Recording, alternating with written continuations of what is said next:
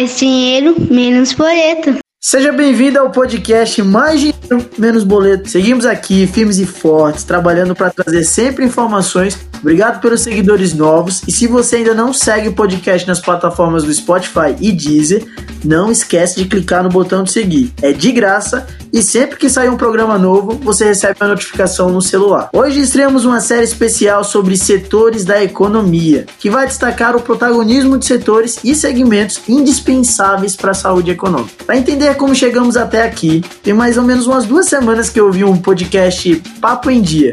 Falava sobre carnaval, uma discussão entre amigas. Eu me empolguei e decidi começar a nossa série especial por esse tema. Mas falando a verdade, foi só um pretexto para reunir aqui alguns amigos hoje à noite para falar sobre samba, porque quem me conhece sabe que eu gosto demais desse universo.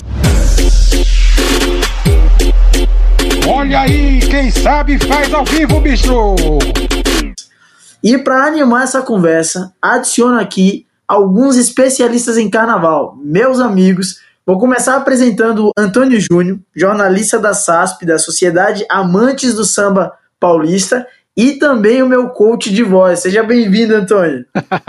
Tudo bem, Geraldo? Satisfação estar aqui no, no podcast. Prazer enorme estar com vocês. E convido também aqui para a mesa a minha vizinha e também jornalista da SASP, Amanda Cristina.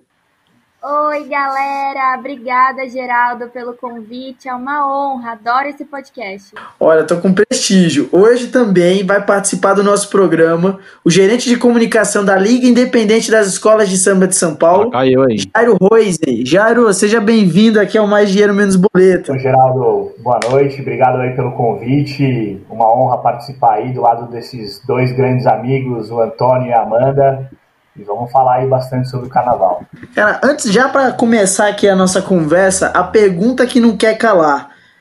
Diante aí da pandemia, né, desse cenário é, de quarentena, vai ter ou não Carnaval 2021 é, aqui em São Paulo? Olha, Geraldo, a, a, a gente está trabalhando pensando é, em todas as possibilidades de realizar o Carnaval em 2021 em São Paulo. Mas para que isso aconteça, é fundamental e não vai acontecer enquanto a gente não tiver é, uma vacina ou algo semelhante a uma vacina que dê a imunização e dê segurança e saúde para todo mundo. Então, é, as escolas de samba continuam trabalhando, a gente já teve um primeiro adiamento do carnaval, não vai ser mais em fevereiro, inicialmente ele será em maio ou pode ser até em julho, mas tudo isso depende de ter a vacina e, e ter condições de saúde para toda a população, para quem vai curtir o carnaval e para quem vai trabalhar também no carnaval. O Jair, a gente sabe que o carnaval é uma festa que gera diversas oportunidades aí de emprego para uma diversidade de, de públicos. Em média, quantas pessoas as escolas de samba de São Paulo empregam por ano? Aí incluindo empregos fixos e temporários e, e quanto a festa gera em dinheiro para a cidade de São Paulo? Então, Geraldo, é, as escolas de samba, é, além, além do samba, né, elas trazem cultura, entretenimento, relacionamentos. Então, esse, esse leque aí de opções, ele faz com que o carnaval é, atraia, é, durante o ano todo, é, muitos setores da economia. Então, em um estudo feito pela São Paulo Turismo, junto com a Liga das Escolas de Samba, é, tem uma estimativa aí de que cada escola de samba do grupo especial é, é, gera aí em torno de mil e mil e quinhentos empregos diretos ou indiretos. Então a gente pode dizer que o grupo especial e o grupo de acesso é, juntos geram aí 25 mil empregos diretos e indiretos é, em 52 setores da economia da cidade de São Paulo. É, o, que, o que o carnaval traz de retorno para a cidade é, é, eu tenho dito isso principalmente nesse período aqui, aqui, de pandemia, em que muitas pessoas questionaram né, a importância do carnaval e de por que o carnaval continuar se movimentando é, mesmo com a pandemia. É, São Paulo investe, a cidade de São Paulo investe 40 milhões, um pouco mais de 40 milhões, no carnaval das escolas de samba.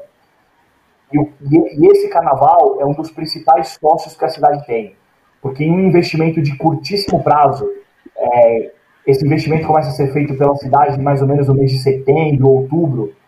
E lá no final do carnaval, em março, a cidade já recebeu de retorno, em 2020, foi, foi esse número é de 2020, recebeu de retorno 227 milhões de reais. Então a cidade, a cidade investe 40 milhões de reais recebe 227 milhões de reais é, é, de retorno. Acho que aí é cinco vezes mais do que foi investido. Então a gente pode pensar, vocês aí que, que gostam muito de economia, qual investimento que você faz nesse curto prazo e recebe aí cinco vezes o retorno em tão pouco tempo. Então, esse é o impacto que a cidade, que a cidade recebe através do carnaval, é, isso através de diversos setores, não, não só no desfile, ali na, na, no sambódromo. É, o carnaval ele, ele gera é, muitas, muitas ações de turismo, de cultura, é, movimenta os restaurantes, movimenta a cidade inteira que, que arrecada é, impostos, arrecada com empregos e, e, e, tem aí um dos maiores eventos do Brasil, quem sabe até do mundo. E tem gente que fala que carnaval não dá dinheiro, né? Que carnaval não tá com nada. Olha só, para o pessoal aprender aí que carnaval tem tudo a ver com economia, sempre vai ter, cultural, enfim. Jairo, sobre o ciclo econômico do carnaval, de onde vêm esses investimentos, né? E como as escolas se mantêm ao longo do ano? As, a, a escola, as escolas do grupo especial é, recebem três tipos de, de subvenções na verdade, duas são, são subvenções, uma é, é venda de ingresso, né? Então tem a Prefeitura de São Paulo, que é uma das, das maiores patrocinadoras do carnaval, tem a TV Globo, que é a detentora dos direitos de transmissão, e tem a venda de ingressos, é, que são aí as três principais fontes de renda das escolas.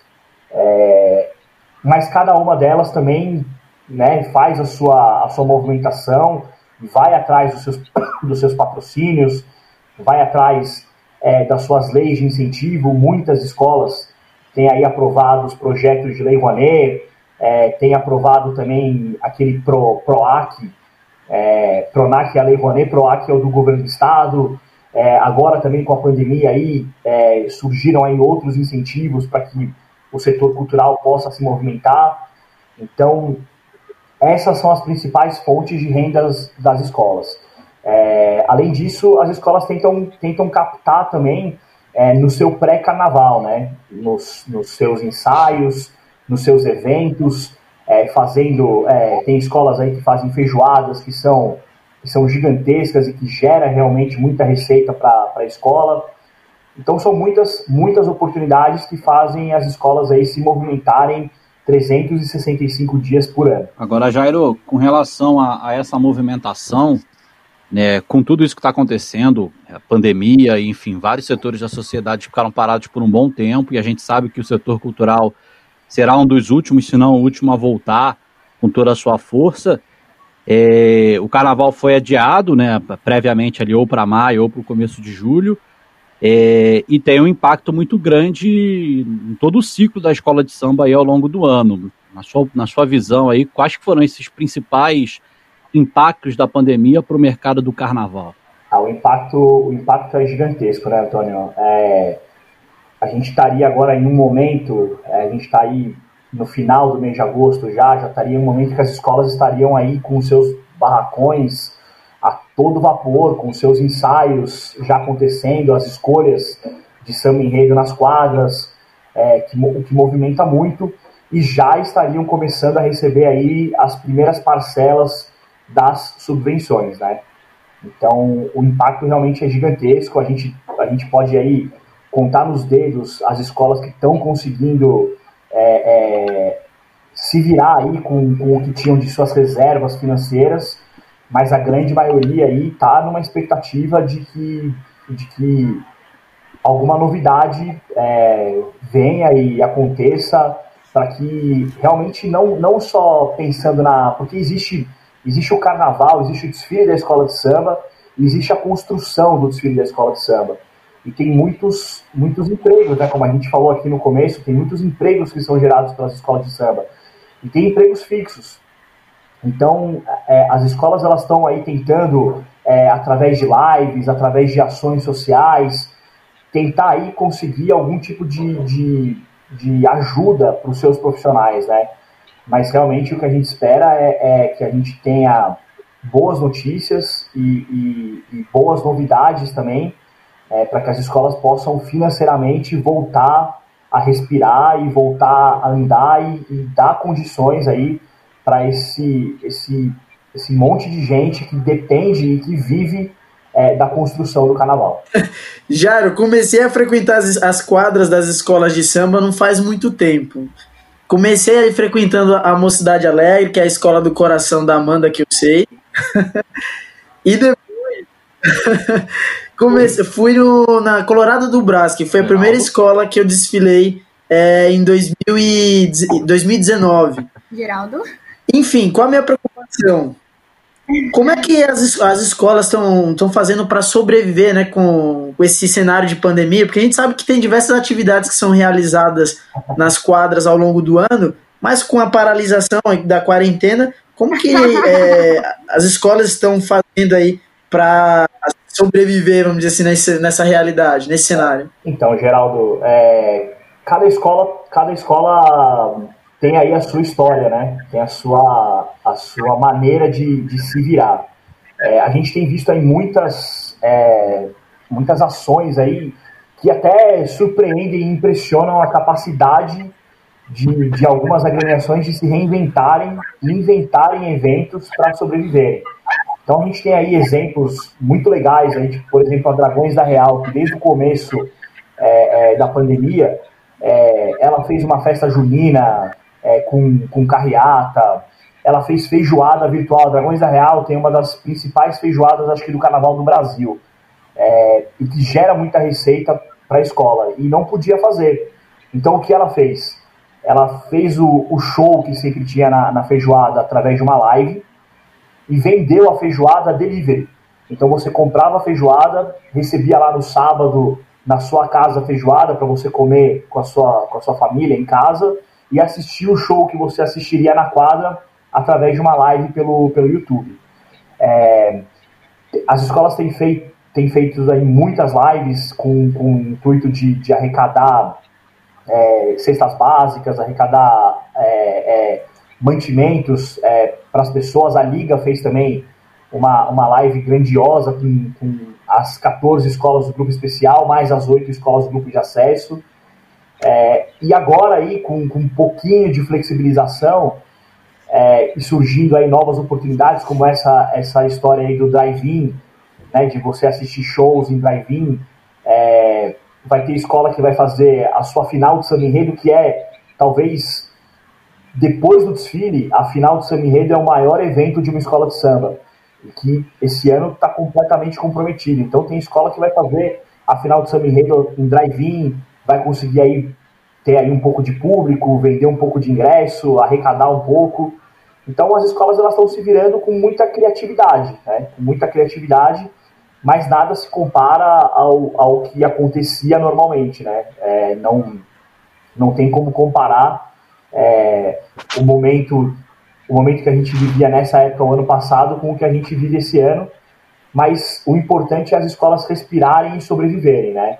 Não, não, não pararem, não deixarem, é, é, não deixarem a peteca cair, porque, porque além da, da parte financeira, existe a parte, a parte cultural, né, a parte da escola de samba, o lado social das escolas, que faz muito bem e traz muito, é, muita positividade para quem curte o carnaval e, e para quem não conhece também, que através, se a gente pode dizer, eu acho que é, é muito ruim a gente dizer que a gente vai poder levar alguma coisa boa dessa pandemia.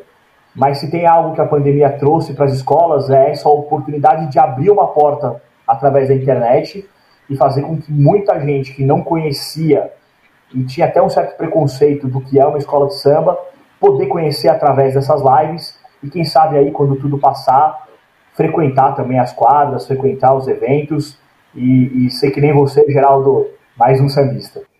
Jairo, sobre o tema enredo, você poderia explicar um pouquinho para o pessoal que está nos ouvindo como funciona essa questão de enredo patrocinado e autoral? E além disso, como as escolas captam essas possibilidades de patrocínio, principalmente nesse momento de pandemia, que dificulta muito, né? Já que a economia do país e das empresas está super comprometida. É verdade, Amanda. É...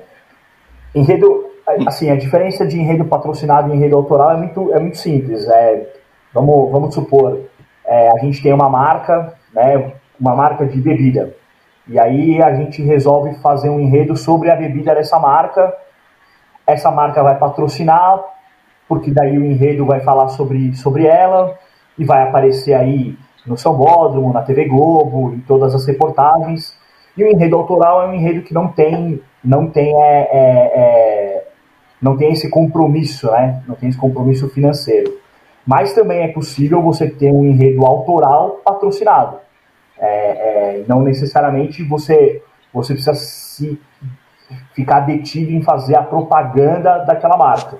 Existem casos que faz a propaganda pura e simples, existem casos que se cria aí um enredo autoral, um enredo é, é, com uma história é, que leva até o interesse desse patrocinador.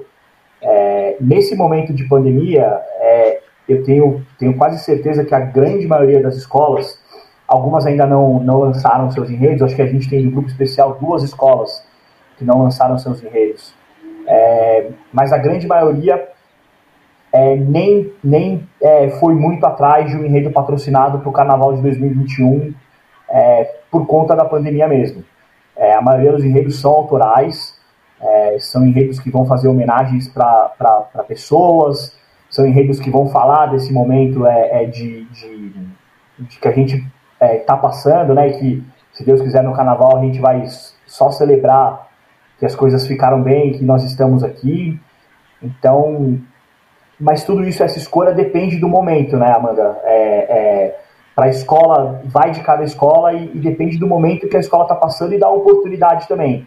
Eu já, eu já fui diretor é, de uma escola de samba em que, em que apareceram vários enredos com possibilidade de serem patrocinados mas que os temas não, não, não seduziram né, a, a, a escola. E aí a escola abriu mão de fazer um enredo patrocinado para fazer um enredo autoral é, é, e tentar buscar outros tipos de patrocínio com, com leis de incentivo. E naquele mesmo ano em que a escola recusou o enredo patrocinado, acabou dando certo uma lei de incentivo com, com uma empresa que não tinha nada a ver com o enredo que estava sendo feito, mas que se interessou pelo carnaval, pela escola e pela oportunidade de relacionamento também. Jairo, se a gente fosse citar até uma escola que costuma é, ser patrocinada, né, fazer uma propaganda básica, mas não de fato faz um enredo, é o Rosas de Ouro em relação à Mercedes, né? A Mercedes patrocina o Rosas Sim. há muitos anos, mas nem por isso o Rosas fala de marca de carro, né? Tá tudo certo. Já falou, né? já falou, teve um ano que o Rosas falou do, dos caminhoneiros, Isso, né? Isso, mas a Mercedes patrocina o Rosas Foi. há muitos anos já, né? Sim, sim, sim, é verdade, é verdade. Não só a Mercedes, tem outras empresas que patrocinam o Rosas de Ouro que o Rosas nem, nem sempre faz nada relacionado a eles, né? É, então, então é, são, são grandes exemplos. A presidente da Rosas de Ouro, ela costuma, ela costuma dizer isso, eu já ouvi ela falar várias vezes, que, que a relação com o patrocinador é, é igual ao namoro, né? Primeiro você tem que pegar na mão, depois você conversa um pouco, aí você dá o primeiro beijo. Então não adianta você querer só, ah, vamos, vamos, a gente tem essa marca, vamos falar da marca, a gente quer tantos milhões. É, um, é uma relação que você constrói aí é, com o tempo, você adquire a confiança do, do seu possível patrocinador para colher frutos, é, é, quem sabe aí com algum tempo e fidelizar também esse patrocinador, que é o caso da Mercedes-Benz com a Rosa de Ouro. Agora, Jairo, você citou a, a presidente Angelina Basile, né, presidente do Rosas de Ouro, e mudando um pouquinho só de assunto, é, o podcast aqui do, do nosso querido Geraldo, ele bate muito na tecla da inclusão. É, e o carnaval, de, principalmente o carnaval de São Paulo, a gente tem nos, nos principais postos aí é, diversas presidentes mulheres, a gente já teve é, por algumas vezes em, em diversos anos aí intérpretes de carnaval mulheres. É um ambiente que, em que as mulheres detêm um, um certo poder, não só na tomada de decisão, mas no protagonismo nas escolas. É, como é que você vê essa questão é, da diversidade homens e mulheres dentro do carnaval, especialmente no carnaval de São Paulo, que parece que é mais aberto ainda do que os carnavais de outras cidades do Brasil, a diversidade entre homens e mulheres. Antônio, eu estava até conversando essa semana com a presidente Solange da Mocidade Alegre sobre esse, sobre esse assunto. É, no Carnaval de 2020, nós tivemos no grupo especial de 14 escolas, quatro eram comandadas por mulheres. A Mocidade Alegre, a Rosa de Ouro, a Tom Maior e a Pérola Negra. É, que a gente, se a gente for pensar 10 anos atrás, é, esse número é, é, é, o dobro do que era há 10 anos e é quatro vezes mais do que era há 15 anos, por exemplo. Né? Se eu não me engano, a, a presidente Solange e a presidente Angelina assumiram no mesmo ano, acho que foi para o carnaval de 2004. Elas assumiram juntas, né, herdaram a escola, a Solange herdou da irmã e, e a Angelina herdou do pai. É, e eu acho que esse, esse crescimento essa oportunidade maior para as mulheres, que é muito justa, ela vem também do sucesso que essas gestoras é, conseguiram nas suas escolas, né? É, a presidente Solange transformou a Mocidade Alegre é, em uma escola que tinha muitos problemas financeiros para uma das principais potências do Carnaval de São Paulo, conquistou aí três títulos seguidos e todo ano é, ela está aí, se não está entre as três primeiras, é porque aconteceu algum acidente no desfile é, que saiu ali do rumo, mas fez desfile para brigar pelo título. A Rosas de Ouro tem aí um dos principais cases, como a Amanda falou, é, é, de, de, relacionamento, de marketing, é, conquista títulos também, está sempre aí no desfile das campeãs, tem uma quadra sensacional, um dos, dos melhores eventos do Carnaval de São Paulo, com certeza Rosas de Ouro tem aí alguns dos melhores eventos. Então, e aí a gente tem também outras presidentes, como a Luciana da Tom Maior, que, que, que, que também conseguiu fazer a escola é, crescer bastante e figurar entre as principais, e a Sheila na Pérola Negra, que, que, que subiu para o grupo especial com a escola com muitos problemas, é, caiu de novo o processo, mas vem fazendo um bom trabalho. E no grupo de acesso a gente tem, no acesso 1 e acesso 2, tem outras presidentes.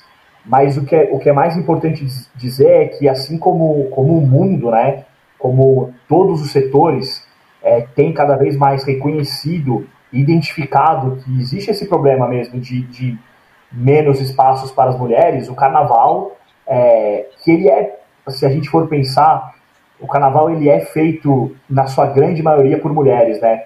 As costureiras que fazem as fantasias, a grande maioria são mulheres, é, é, a, as, as pessoas que estão na quadra, os eventos. Então, nada mais justo que as mulheres terem sim espaço e cada vez mais espaço no carnaval. Na questão que você falou de mulheres intérpretes, é, Antônio, eu, eu ainda acho que, que existe um grande tabu, é, existe um grande. Não sei se é preconceito a palavra, mas existe um pé atrás. A gente teve aí grandes, grandes intérpretes como a Eliana de Lima, é, e recente a gente teve aqui em São Paulo a Grazi Brasil, que em 2020 acabou não estando em nenhuma escola, que está sempre aí defendendo sambas nas disputas de samba enredo, é, é, mas que as pessoas ainda não ainda tem aquele, aquele pé atrás, assim, ah, a gente vai colocar a Grazi Brasil para gravar sozinha, mas aí vão querer ouvir na voz de um homem. Eu acho que esse é um espaço que as mulheres ainda precisam conquistar mais e precisam, e precisam é, até se apoiar mais, assim, se defender mais. É, de quando ouvirem uma Grazi Brasil cantando, falarem, pô, é bonito, né? É diferente, é bonito, a gente pode, a gente, a gente pode aceitar que isso pode ser feito no carnaval também. Mas eu acho que são passos que a gente tem que caminhar aí é, aos poucos, né? E dar o tempo, dar o tempo para que tudo isso possa acontecer com muita naturalidade e, e que seja bom para todo mundo. E é importante a gente mencionar é, em relação à Grazi que nos últimos tempos ocorreu um episódio em que ela gravava um samba na Mancha Verde, né? Teve a final e o próprio presidente Paulo Serdã admitiu, né, que ah, eu não gostei muito, ouvi um samba na voz da Grazi, mas pediu desculpas. É muito importante isso, quando você reconhece que você tem um preconceito estuda, tenta fazer uma desconstrução e no final reconhece que está tudo certo. É, na verdade, Amanda, o que o, o, que o presidente Paulo Cedeira até falou publicamente, né, na, após o resultado, que o Samba que a Grazi Brasil defendia foi o vencedor da disputa na, na escola dele. Ele falou que a primeira vez que ele foi escutar, ele viu que era Grazi Brasil e ele nem quis escutar até o final. Mas depois ele foi, ele foi com as pessoas falando para ele, presidente, presta atenção nesse samba. Ele foi escutando. É o que eu falei.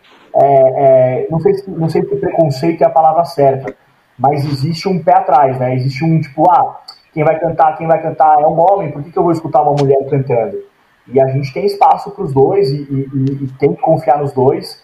E eu acho que a gente precisa, assim, de mais Grazes Brasil é, no carnaval, não só de São Paulo, mas em todo o carnaval, porque é essa, é essa diversidade que faz a nossa festa. Falando aí sobre diversidade, aproveitando que o gancho do, do Toninho, é, você falou aí muito bem sobre essa questão do gênero no carnaval, né? A posição do homem e da mulher aí como representatividade. Mas tem outros movimentos né, de minorias que também são abraçados aí pelo carnaval, que fazem parte do, dessa composição da, das escolas de samba, que são as pessoas pretas e do movimento LGBTQIA+.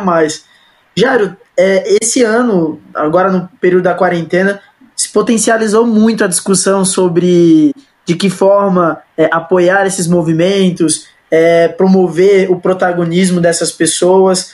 No contexto do carnaval, né, entre as escolas de samba, existem algumas ações que estão sendo feitas para abraçar as pessoas desses movimentos? Com certeza tem, Geraldo, com certeza.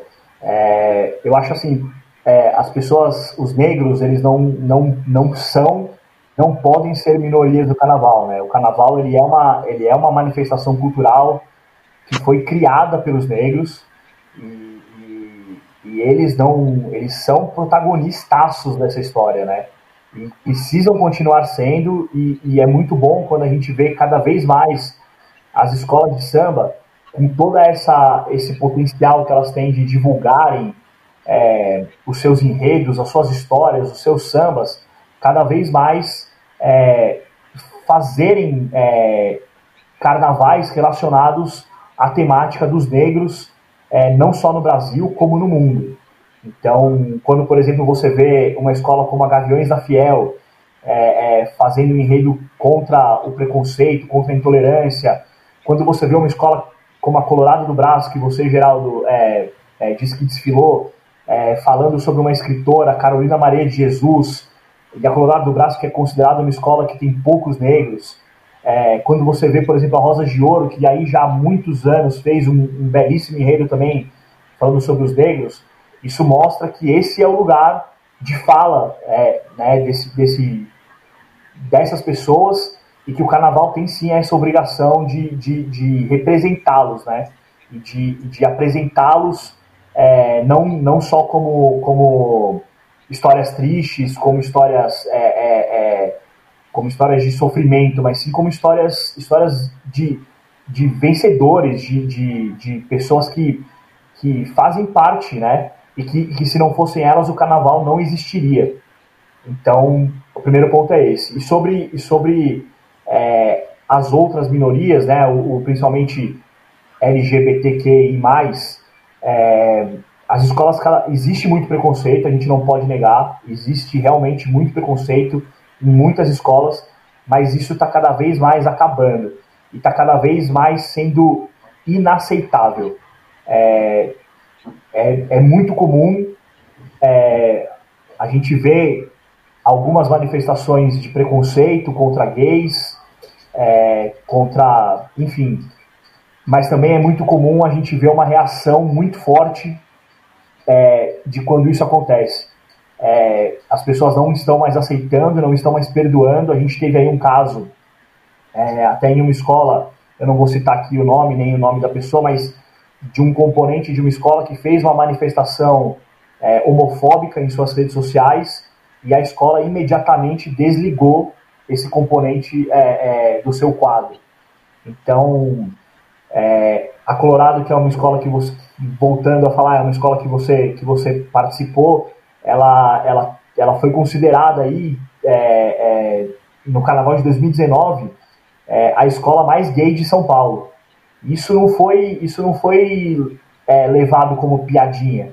isso foi levado com, com muito respeito e com muito orgulho pela escola. Eu, eu sei porque eu participo também é, das atividades lá e, e, e, é algo que a escola que a escola ostenta com orgulho mesmo. É uma, é escola que tem lugar para todos, independente do que a pessoa faça ou do que a pessoa seja.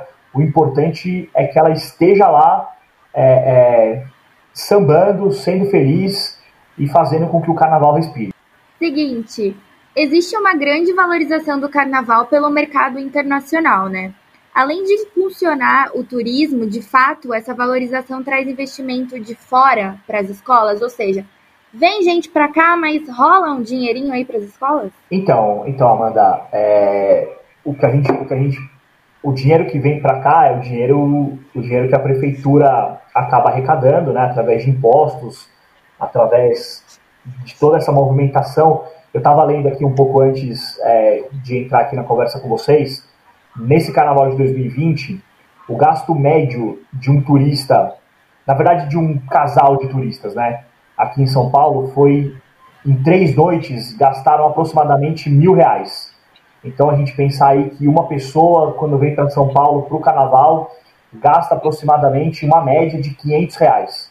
Né? Isso sem contar, isso sem contar é, é, a estadia, o que ela gasta na cidade, né? indo, indo, indo em restaurantes, consumindo nos shoppings, é, é, tudo, tudo que ela faz aqui na cidade. Então, na verdade, esse dinheiro vem para as escolas através da subvenção da prefeitura, que é uma subvenção muito importante e que, é, que, que a gente pode dizer que, que realmente é suficiente para que as escolas construam o seu carnaval e sobrevivam durante, durante o ano também. É, é, tirando isso, o, o, a gente vê é, que internacionalmente o carnaval, principalmente aqui em São Paulo, tem crescido muito. E o reflexo disso é a, é a quantidade de enredos sobre países que têm sido feitos é, aqui em São Paulo nos últimos anos. É, a, gente teve, a gente teve escola em 2020 falando sobre o Líbano, falando sobre a China, já teve falando sobre México, sobre Peru, sobre Japão. Me ajuda aí, que eu sei que vocês sabem também outros países que foram, foram falados. E, e tem país. Armênia, Armênia também né? falou, falou sobre a Armênia. Tem outros países que ainda não foram enredos, mas já procuraram as escolas. A gente queria fazer um enredo também. Como é, como é que isso funciona? Todo então, ano pinta uma Espanha, né, Rogério? Todo ano, todo ano, é verdade. é verdade. É, então, então, assim, é, e, e, isso, e esse interesse, Amanda, vem não só para querer divulgar, ah, vamos falar do país, vamos fazer uma homenagem do país. Geralmente quem procura é, essas as escolas são os escritórios de turismo dos consulados desses países, porque é uma maneira de divulgar o país e despertar o interesse dos brasileiros em ir visitar e fazer turismo nesses lugares.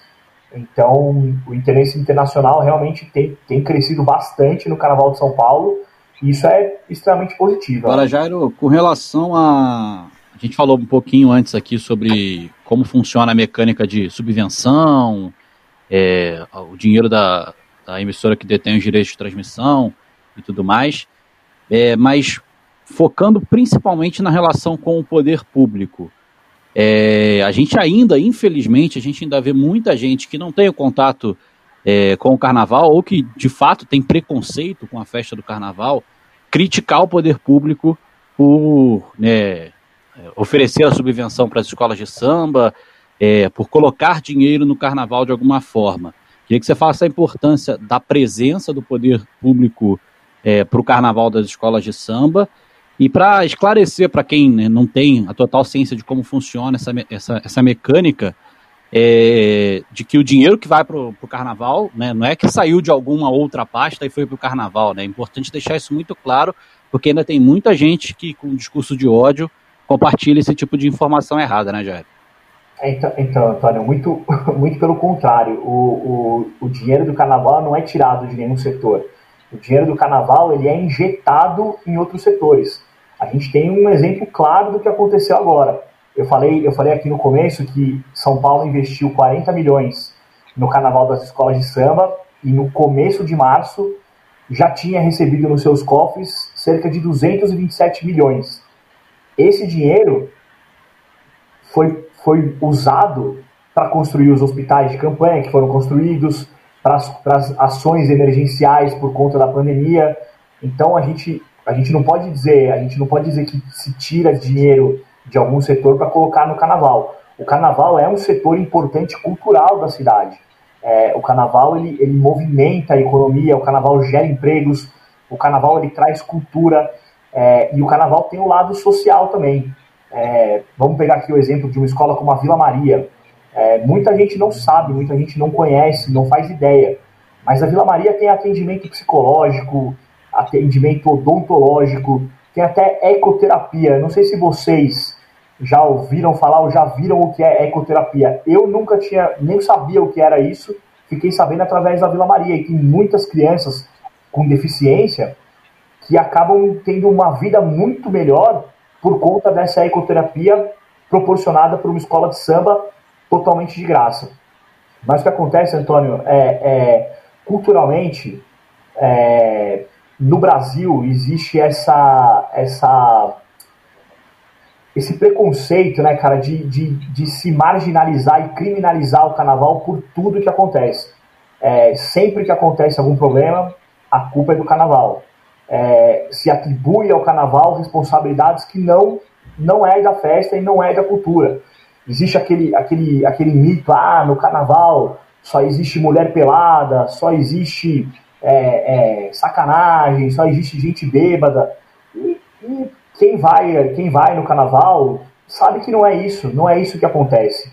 É, infelizmente, é, o mundo está passando é, é, por um problema que é essa pandemia do coronavírus, e aqui no Brasil, formadores de opinião com, com muita credibilidade, infelizmente eles têm toda essa credibilidade, fizeram o que é, o que é feito sempre, de, de uma maneira muito infeliz, é, como sempre o carnaval historicamente foi criminalizado, criminalizaram o carnaval, culpando ele por um problema do país, dizendo que o coronavírus chegou no Brasil por conta do carnaval.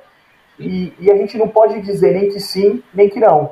O que a gente pode dizer é que quem faz isso é, pode ser considerado como aquele tipo de negacionista histérico, que, que tem preconceito, que não gosta, então quer, quer desconstruir aquilo de qualquer maneira. É, o carnaval aconteceu em fevereiro, assim como aconteceram diversos eventos internacionais na cidade de São Paulo. Oito feiras internacionais aconteceram é, na cidade de São Paulo só no mês de fevereiro. É, eu sou corintiano e, e eu estive no, no, na Arena Corinthians na semana do carnaval, na quarta-feira, é, antes do carnaval, num jogo do Corinthians, é, que tinham ali 43 mil pessoas é, os shoppings estavam abertos, as baladas estavam abertas, então, infelizmente, infelizmente e historicamente, é, as pessoas elas cada vez mais é, querem culpar o carnaval por problemas da sociedade brasileira. E a gente só consegue reverter isso e a gente só consegue mudar esse cenário mostrando o lado positivo do carnaval, que é muito maior do que o lado negativo. Não, aproveitando que vocês falaram né, sobre essas, essas questões que o carnaval abraça, né, é, é importante destacar isso e até por uns motivos é, de escolher esse tema para abrir esse, esse programa especial, porque para quem acompanha só as festas, como eu, há três anos atrás, há dois anos e meio atrás, eu também tinha essa mesma visão de que carnaval era só no período de festa e que não tinha todo um ecossistema por trás dessa festa ao longo do ano todo e que emprega diversas pessoas e que movimenta a economia local, enfim, e que tem uma importância imensa também para o país, né? Porque quando a gente fala de, de carnaval, é considerado um dos maiores eventos do país com projeção internacional. Mas aí, já mudando um pouquinho aqui o rumo da nossa conversa, vamos falar sobre samba enredo. Existe um mercado aí forte de samba enredo, né, Jairo? Como, como é que acontece aí esse. Como funciona esse mercado? E eu queria que você me falasse, não sei se você vai lembrar agora, mas de algum samba muito famoso, ou, sei lá, destacar os três samba enredos mais famosos aí da história do carnaval nos últimos anos? Não vale colocar os sambas de Jairo Rosa, hein, Jairo Rosa, por favor.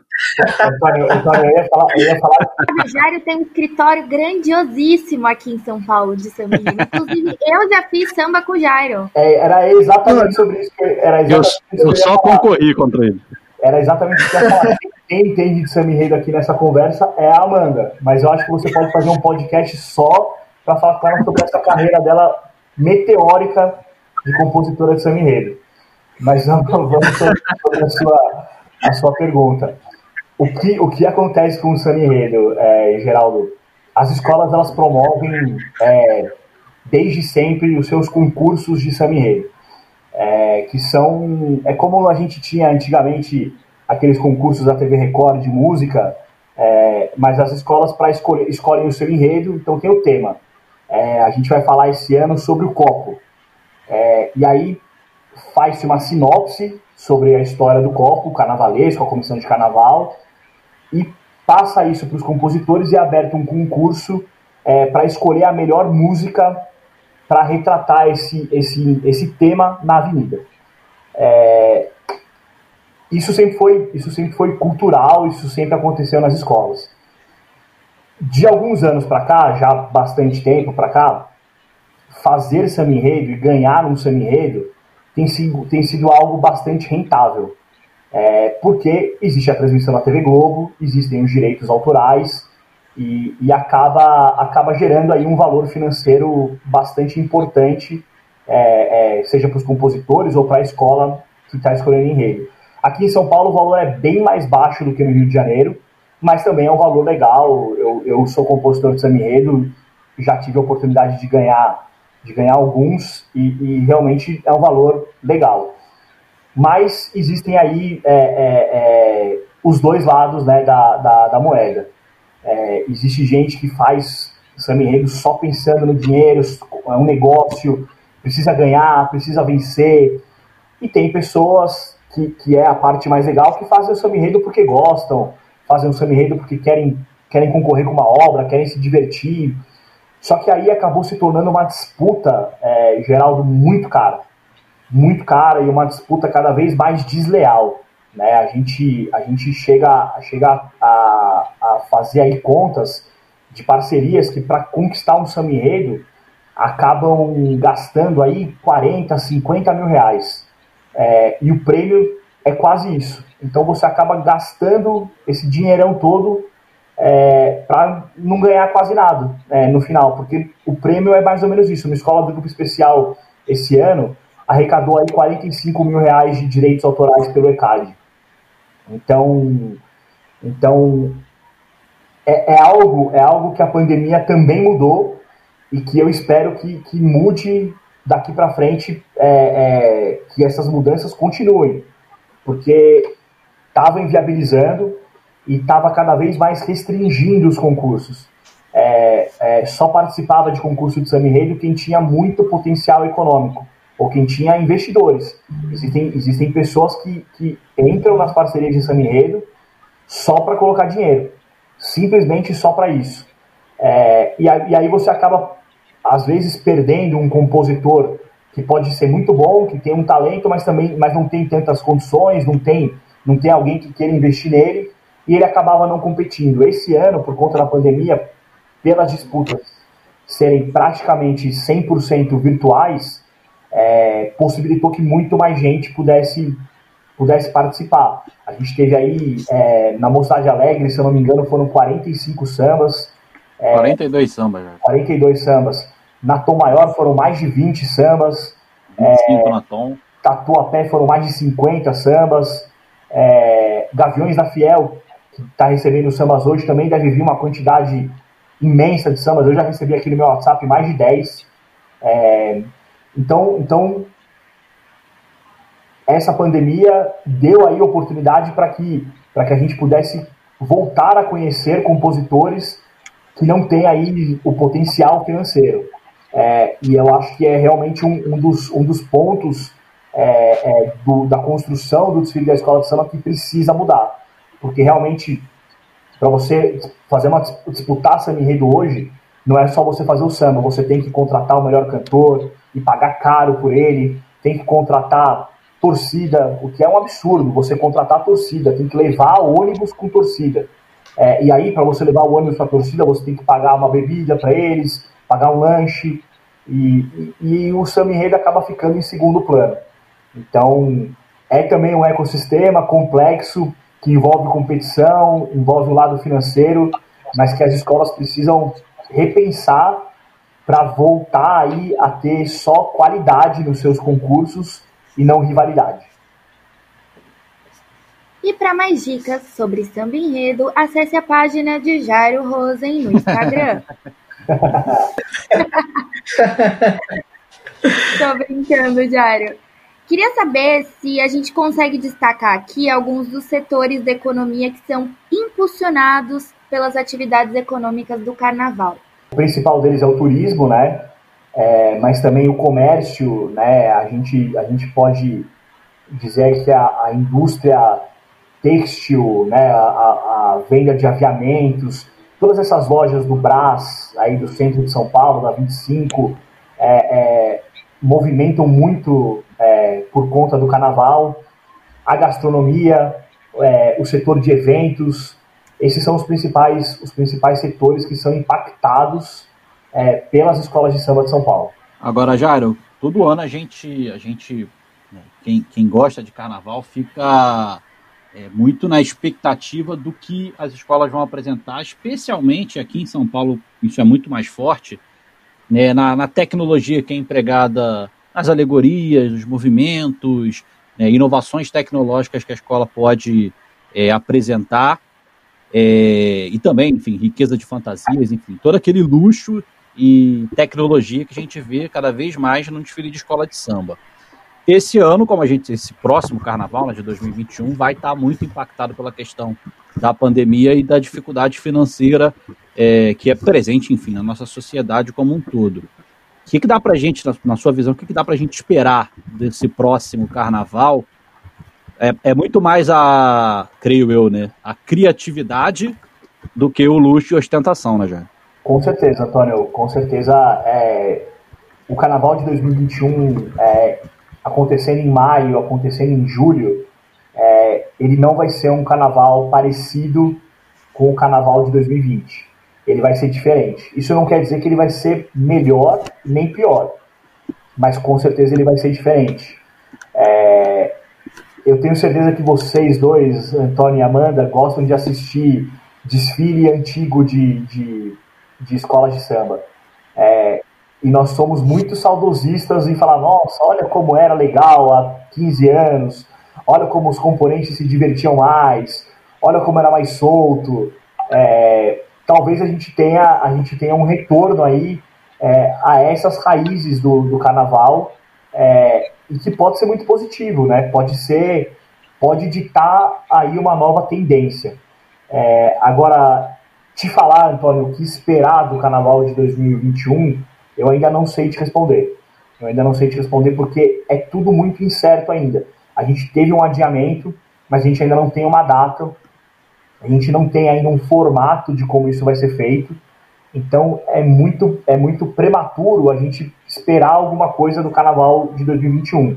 O que eu tenho certeza é que as escolas, assim como elas estão se reinventando a cada dia, elas vão se reinventar para fazer um mega espetáculo, é, para não deixar, é, para não deixar ninguém frustrado e para honrar o nome de todos que construíram o carnaval ao longo de todos esses anos e para mostrar que essa é uma, uma, manifestação cultural e uma festa importantíssima para a cidade, para a população e, e para todo mundo. Então, é, a gente pode ter certeza disso, que seja como for que aconteça o Carnaval de 2021, ele vai ser lindo. E só para dar uma pincelada nisso que o, o Jairo falou, e uma outra dúvida, Jairo, muito se fala também sobre a questão de verba né, para as escolas, se rolar, se não rolou, enfim.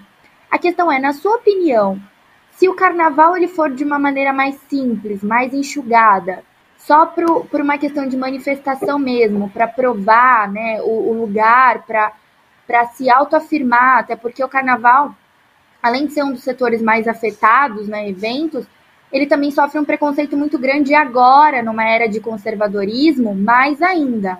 A questão é, na sua opinião, você acha que é válido desfilar de camisão mesmo assim, se não rolar uma fantasia, se não rolar uma verba aí? O que, que você acha? Então, Amanda, desfilar, desfilar de camisão, eu acho que é, é difícil que as escolas se submetam a só isso, entendeu? É, é... Pensando no modo Carnaval... criativo, concordo.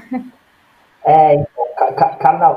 carnaval não é só não é só verba e não é subvenção. assim, a gente a gente pode dar vários exemplos. As escolas as escolas do grupo de acesso 2 recebem uma verba muito pequena, mas elas se viram com criatividade e desfilam ali de fantasias é, e alguns desfiles muito grandiosos.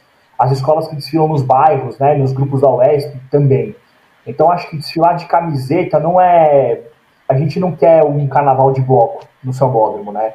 A gente quer um carnaval de, de desfile de escola de samba. Então, assim, as escolas, apesar de não terem fôlego financeiro para construírem um carnaval, elas têm criatividade para talvez reciclarem o, carnaval do ano passado, né? Desse ano de 2020, é, na verdade. Então a gente pode realmente ver muita coisa reciclada. A gente pode ver, é, talvez, quem sabe um carnaval que não seja competitivo, que não tenha competição é, nesse, nesse ano de 2021, mas pode ter certeza que o que as escolas vão querer apresentar, é, Amanda, é um, é um carnaval de escola de samba. Não é um carnaval de bloco de rua, não é um carnaval de abadá. É, um, é sim um carnaval é, que é uma manifestação cultural, que é algo que, que, que além da, da festa, do entretenimento, traz é, é traz cultura, traz educação, traz conhecimento para quem participa, para quem desfila, para quem está na arquibancada ou para quem está assistindo na tela da TV.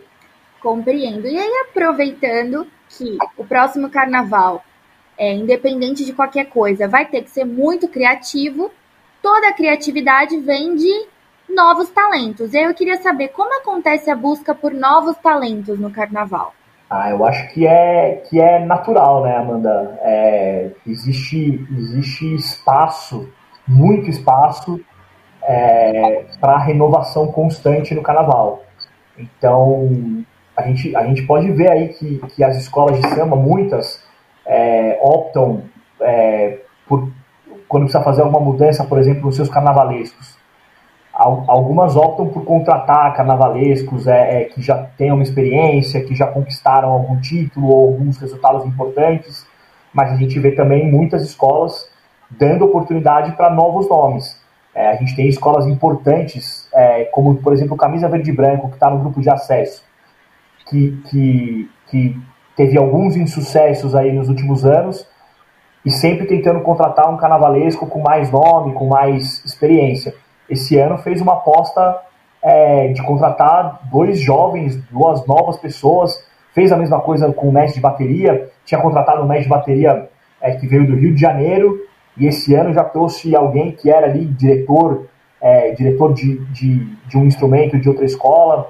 Esse é só um exemplo, a gente tem, tem diversas oportunidades, seja no campo artístico ou seja no campo é, da construção é, propriamente dita do carnaval.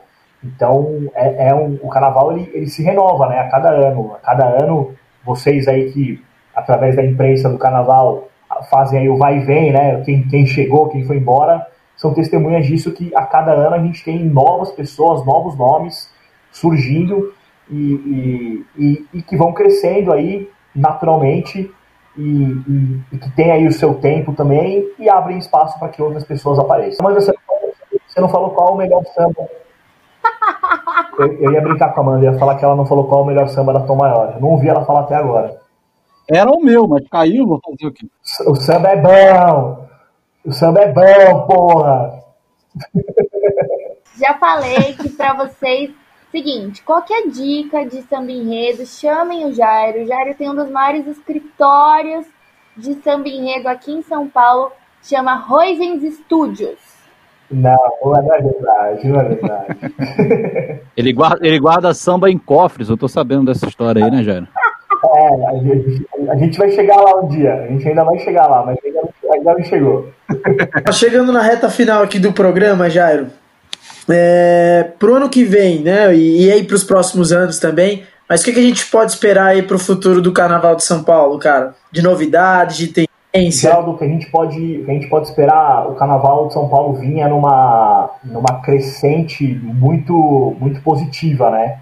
É, que inclusive na liga nós lançamos um, um slogan que no primeiro, no primeiro momento pareceu ser provocativo, né, com o Carnaval do Rio de Janeiro, mas que muito pelo contrário, é, é, que era rumo ao maior Carnaval do Brasil rumo ao maior carnaval e não ao melhor carnaval, porque a gente não, não, não acha que existe um carnaval melhor que o outro, cada um tem a sua característica e cada um tem a sua, a sua capacidade, né? É, mas o Carnaval de São Paulo, o Carnaval organizado pela Liga das Escolas de Samba, ele é o maior do Brasil, é, porque é a única liga que organiza com a mesma infraestrutura, com a, a, os mesmos equipamentos, com a mesma equipe, o, o desfile de 34 escolas de samba, né, que são, são as escolas do grupo especial, do grupo de acesso e do grupo de acesso 2, que, que claro, cada uma com, com as suas com os seus tamanhos e com os seus regulamentos, mas que são organizadas aí pela mesma liga no mesmo sambódromo, né, utilizam ali o mesmo espaço. Então, o que a gente pode esperar é um trabalho cada vez mais é, é, cada vez mais forte de divulgação do Carnaval de São Paulo. É, eu tenho muito orgulho de dizer que, que esse ano de 2020, através do trabalho de divulgação da Liga nas suas redes sociais, é, através das suas lives, das suas transmissões, é, seja do, da gravação do CD, do lançamento do CD, dos ensaios técnicos ou dos próprios desfiles, nós impactamos aí cerca de 80 milhões de pessoas.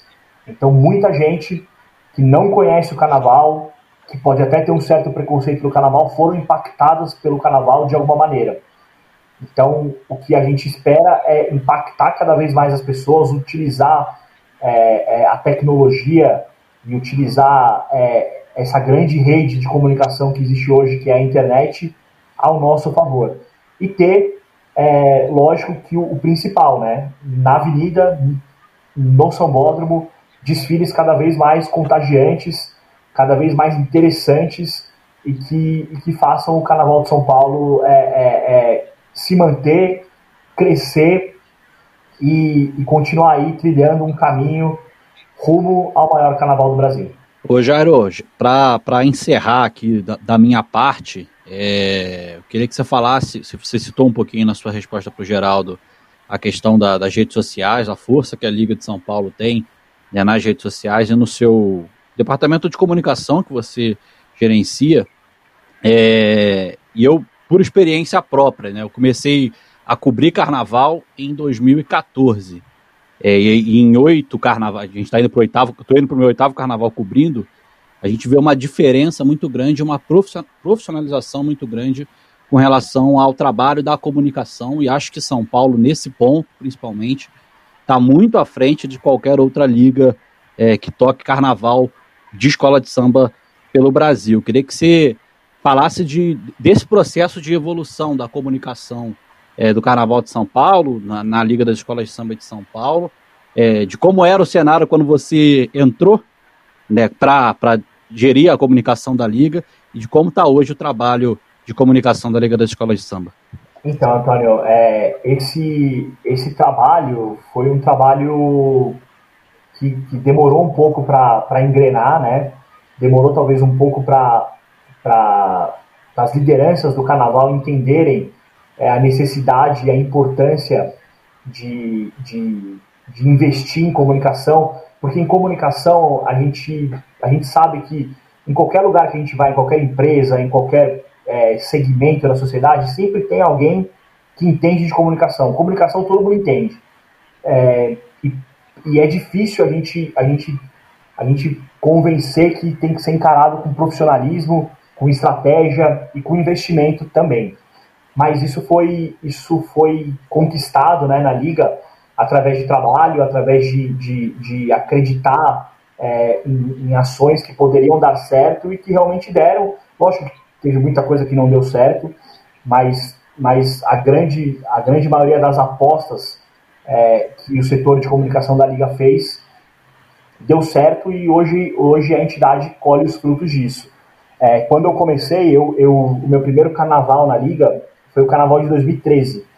É, e eu comecei na liga muito por acaso, porque eu era diretor de uma escola de samba da Pérola Negra e eu frequentava as reuniões plenárias é, junto com o presidente, mas em uma reunião, uma semana antes do lançamento do CD, eu fui sozinho e teve ali uma, uma decisão de, de desligar alguns funcionários que trabalhavam na liga. E aí ficou aquela discussão, não, mas a gente não pode desligar o assessor de imprensa porque faltou uma semana para o lançamento do CD. E aí dois presidentes que estavam lá apontaram para mim e falaram assim, ó, o Jário está aí, o Jário pode ajudar a gente. Voltando àquele caso que a gente sempre tem alguém que entende de comunicação, é, é, é, é me apontaram como essa pessoa que entende de comunicação. E eu realmente entrei para ajudar, é, ajudei, fiz o, fiz o lançamento do CD, que foi um dia antes de um dia muito importante no calendário mundial, né, que foi um, um dia antes do Corinthians ganhar o Campeonato Mundial em 2012.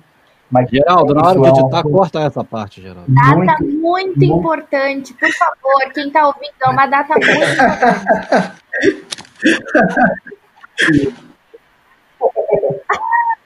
E aí, e aí eu fiz o carnaval de 2013 também, meio que, meio que improvisado, né? É, meio que na base realmente de, de ajudar.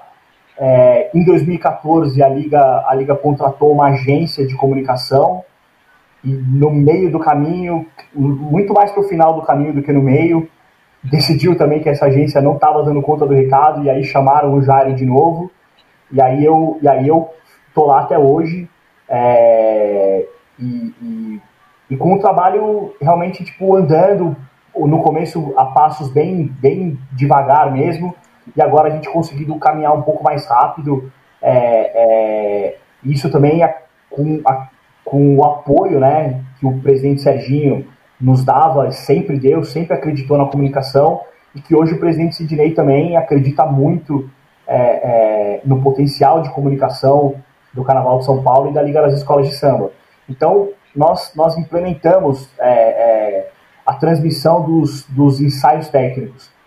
Hoje, quem assiste os ensaios técnicos transmitidos pela Liga vê que existe toda ali uma estrutura, é, a gente tem ali quatro, cinco câmeras, tem grua, tem, tem captação de áudio direto, direto do caminhão de som, mas o primeiro ano foi, foi dramático, assim, o primeiro ano foi dramático. Era no é. celular de algum certo assessor de imprensa, né?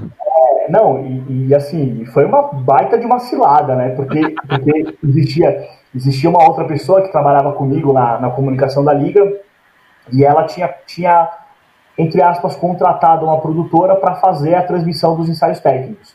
Tinha um ensaio técnico em dezembro, que foi o da Império de Casa Verde, é, e aí todos os outros aconteceriam a partir de janeiro.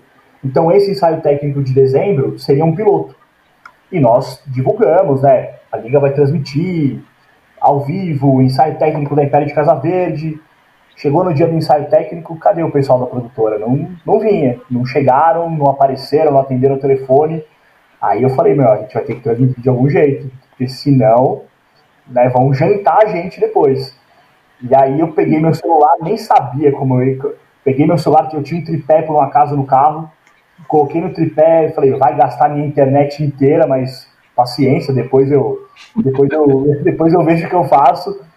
E transmiti o ensaio do Império de Casa Verde, teve uma audiência, assim, é, é, gigantesca, gigantesca. As pessoas começaram a elogiar, aí elogiaram pro Serginho, e aí, e aí não teve jeito, né? Tipo, teve tive que fazer todos os ensaios, todos, todos, e eu nem lembro quantos foram aquele ano, mas foram muitos ensaios.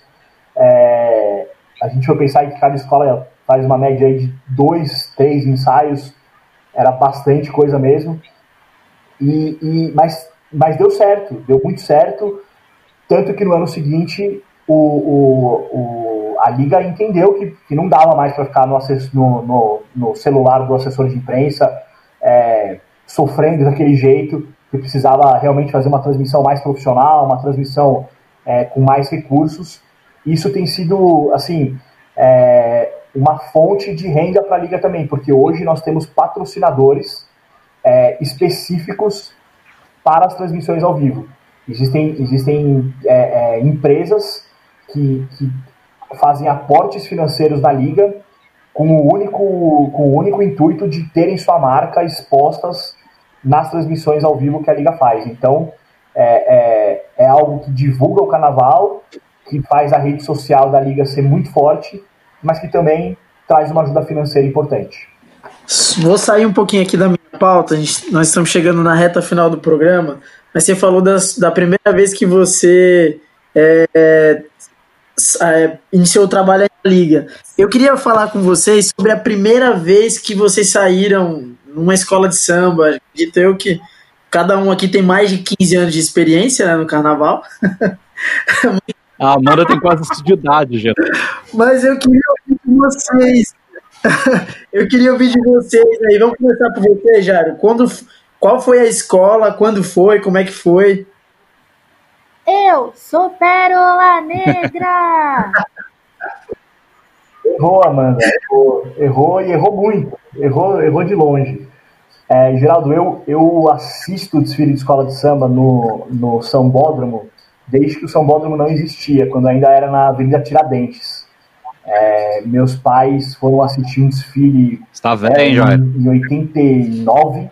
Pais foram assistir um desfile em 89 na, na Avenida Tiradentes e não me levaram. Não me levaram. Uma sacanagem, não me levaram. E eu fiquei chateado, cara. Fiquei bravo, fiquei em casa com a minha avó, assistindo o desfile pela televisão, chateado.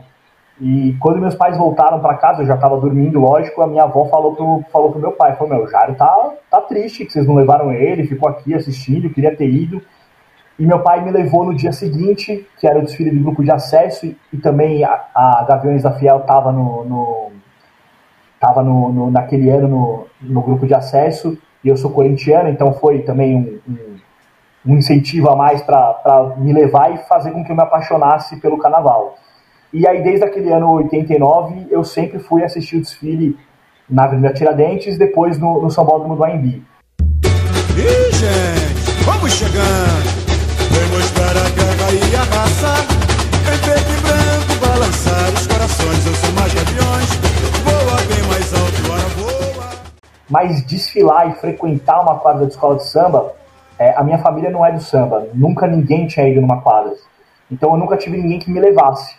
Eu só fui conhecer uma escola de samba é, é, sem ser no Sambódromo é, no ano de 2003, é, que eu estava na faculdade e fui com os meus amigos da faculdade num ensaio da Rosa de Ouro, já na véspera do carnaval. É, faltavam aí, tipo, duas, três semanas para o carnaval.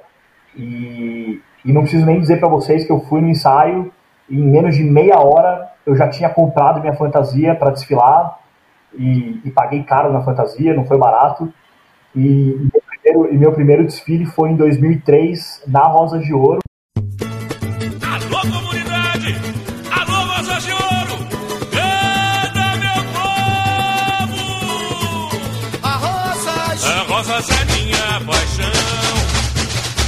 Hoje vai te enlouquecer com alegria e descontração é a escola que eu desfilei até o ano de 2007, sempre como componente, comprando fantasia, desfilando, e posso dizer que, que eu já vivi várias emoções é, no carnaval, várias mesmo, e diferentes.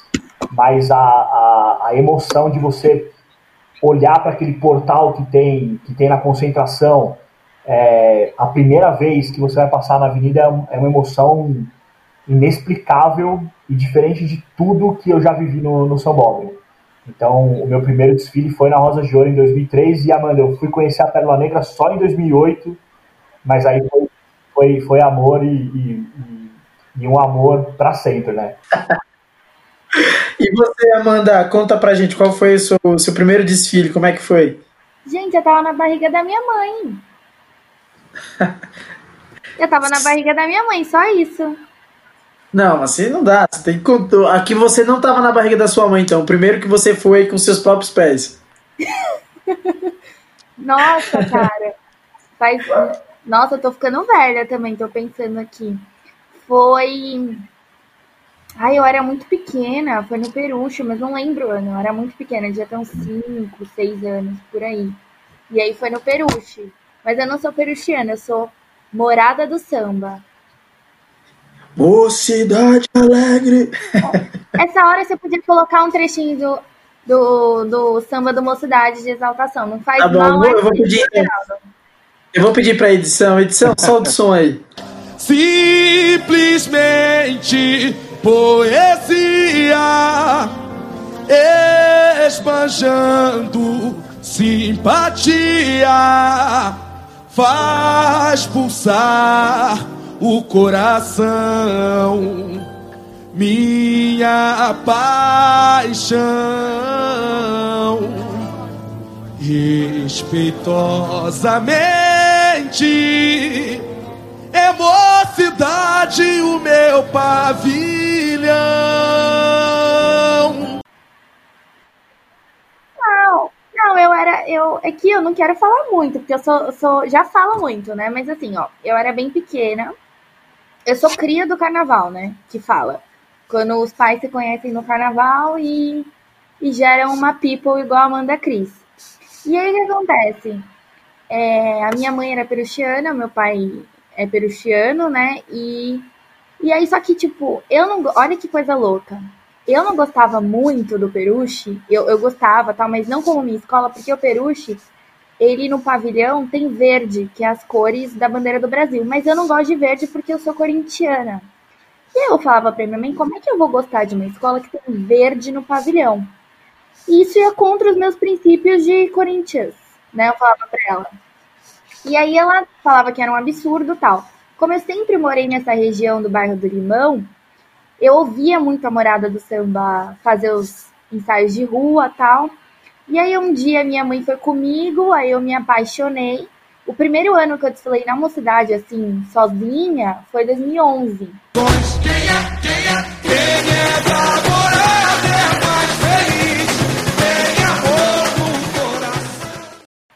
Aí eu desfilei em 2011, aí desfilei em 2012. Aí eu parei pra fazer cursinho, aquela vida de, né, de estudante, parei pra terminar colegial e tal. E aí eu falei que eu não ia mais voltar pro carnaval, né? Como o me- o mesmo papo que eu lanço todo ano na SASP. E aí o que aconteceu? E ano que vem vai ter credencial de novo para Amanda Cristina. né? Claro que ano que vem eu tô no escritório Roisens Studios, Entendi. entendeu? Eu, eu vou estar nesse escritório aí de, de copão na mão. e aí, gente, eu acabei virando mocidade e depois de um tempo, é, já quase me formando na faculdade, eu mandei o um e-mail para SASP Carnaval, né, que cobre mídia especializada em São Paulo, e mandei um e-mail como quem não quer nada. Ai, eu queria falar de carnaval, queria corrigir uns textos, porque eu sou formada em letras. Mas que nada, lá é assim. O que você serve, você tapa buraco, e a Antônio Júnior tapou o buraco como? Em vez de colocar a Amanda Cristina para escrever, me jogou na frente da câmera e tá tudo certo. E, e hoje ela é esse fenômeno aí, amigo. Manda super bem, manda super bem. E você, Toninho, conta aí pra gente como é que foi seu primeiro desfile lá no Rio de Janeiro, acredito eu, né? Cara, prime- é, eu, eu não sou de uma família de sambistas, né? É, minha- mãe sempre gostou muito de carnaval, meu pai também, mas a gente morava né, no- na extrema zona oeste do Rio, é, então distante das- da maioria das escolas de samba. Então a gente sempre assistiu muito por- pela televisão, é, e, enfim, comprando CD e tudo mais, mas sem muito ir a Sapucaí. É, sou, sou salgueirense, torço pro Salgueiro do Rio de Janeiro, e a primeira vez que eu fui a Sapucaí, não tem tanto, tem, tem exatos 10 anos, foi em 2010. Fui assistir um desfile do, do acesso, é, da, da segunda divisão do Carnaval do Rio.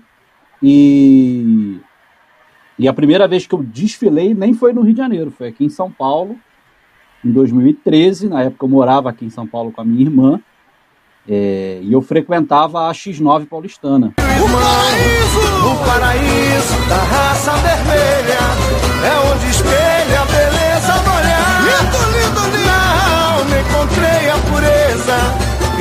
certeza voltei pra ficar. Eu dei, dei, dei uma ajudinha ali na reta final né, de, de barracão e tudo mais, e frequentava os ensaios da escola, e aí sobrou uma fantasia, é, e aí eu peguei a fantasia e fui desfilar, fui desfilar de composição de carro alegórico. há uns. Que ano isso? Qual era o ano do enredo, cara? Isso foi 2013. Foi o ano das raças. Oi? Que momento, né? Que momento, exatamente. Que momento, que na hein, época, na época o físico permitia que eu desfilasse como composição de carro alegórico. Ah, eu tenho. Eu já tô procurando, já tô procurando. Agora, agora. São dois segundos, são dois segundos brilhantes na tela da Globo. É, E aí, no ano seguinte, começa a minha aventura como imprensa. Eu, eu desfilei, na verdade, só desfilei é, duas vezes no, no carnaval. Uma aqui em São Paulo, na X9, em 2013, e uma no Rio de Janeiro, é, na São Clemente, em 2019, como convidado da escola, né, na- que eles têm uma ala, tinha uma ala específica para os veículos de imprensa e tal, para brincar o carnaval.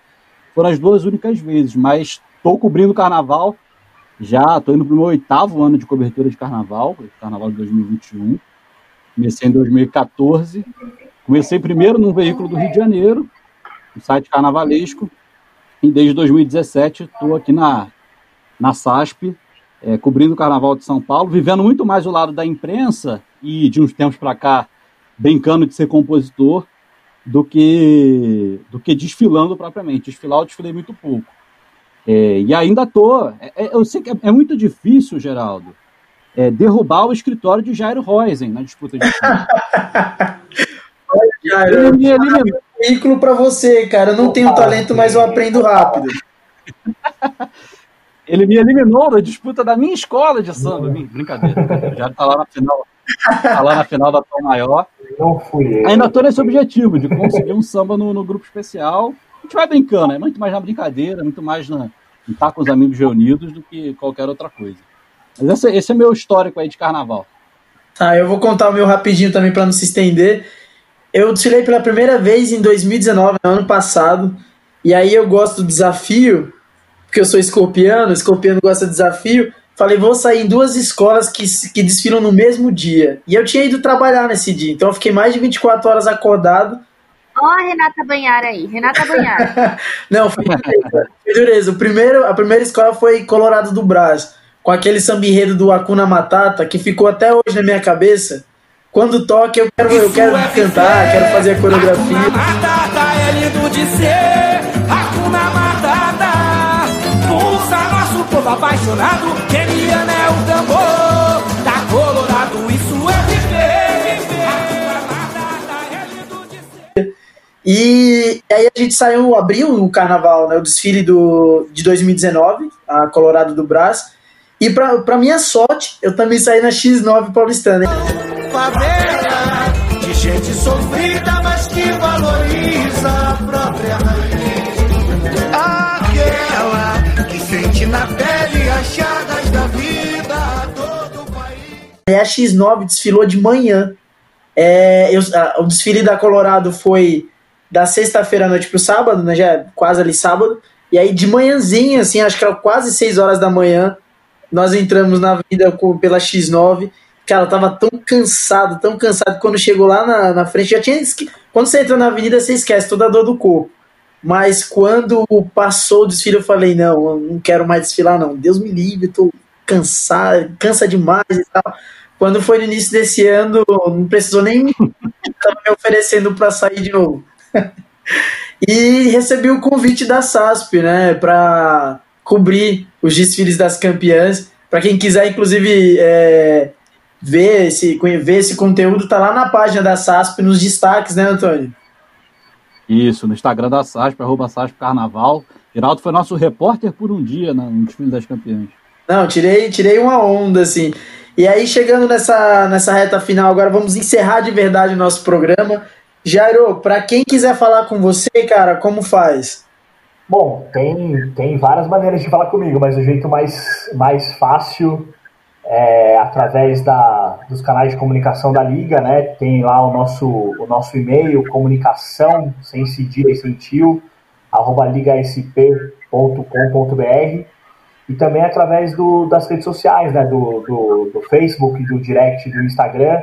Não vou ser eu que vou ver a mensagem logo de cara, mas se quiser falar alguma coisa lá, as meninas que trabalham comigo vão passar, vão passar o recado e, e, E, e, através das minhas redes sociais mesmo, se quiserem me achar lá e, e, e curtirem meu samba, colocarem visualização, porque nesse momento de disputa virtual do samba enredo, visualização é importante. Você sabe disso, né, Antônio?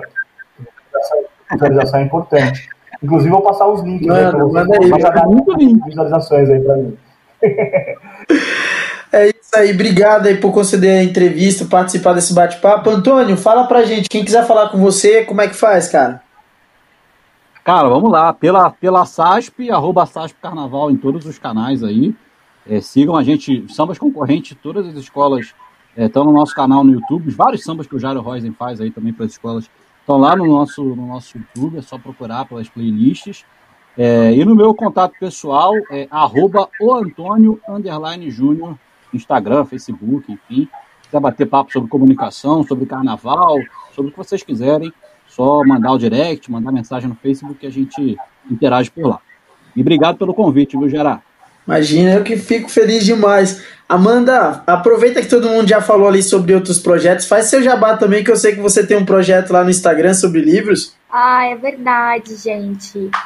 É um projeto super bacana, eu mesma falo que é super bacana, porque incentiva a leitura e é, exalta o livro que está sendo tão falado nos últimos tempos, né? Então eu exalto aqui hashtag defenda o livro sempre e sigam o meu projeto que é Livro Muda Underline Vida, porque livro muda muito a vida.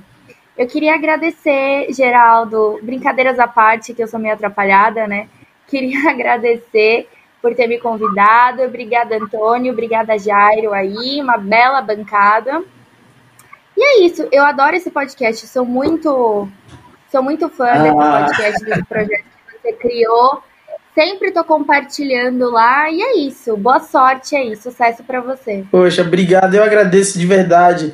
É, eu venho lá do Rio Grande do Norte, eu acompanhava o carnaval pela televisão. E aí, agora com essa possibilidade de reunir as pessoas que trabalham de fato nos bastidores do carnaval, para mim é uma grande satisfação e uma grande realização. Eu fico muito grato aí por todos vocês terem aceitado esse convite. E esse programa é muito mais do que só para informar as pessoas, também é uma satisfação, uma realização pessoal.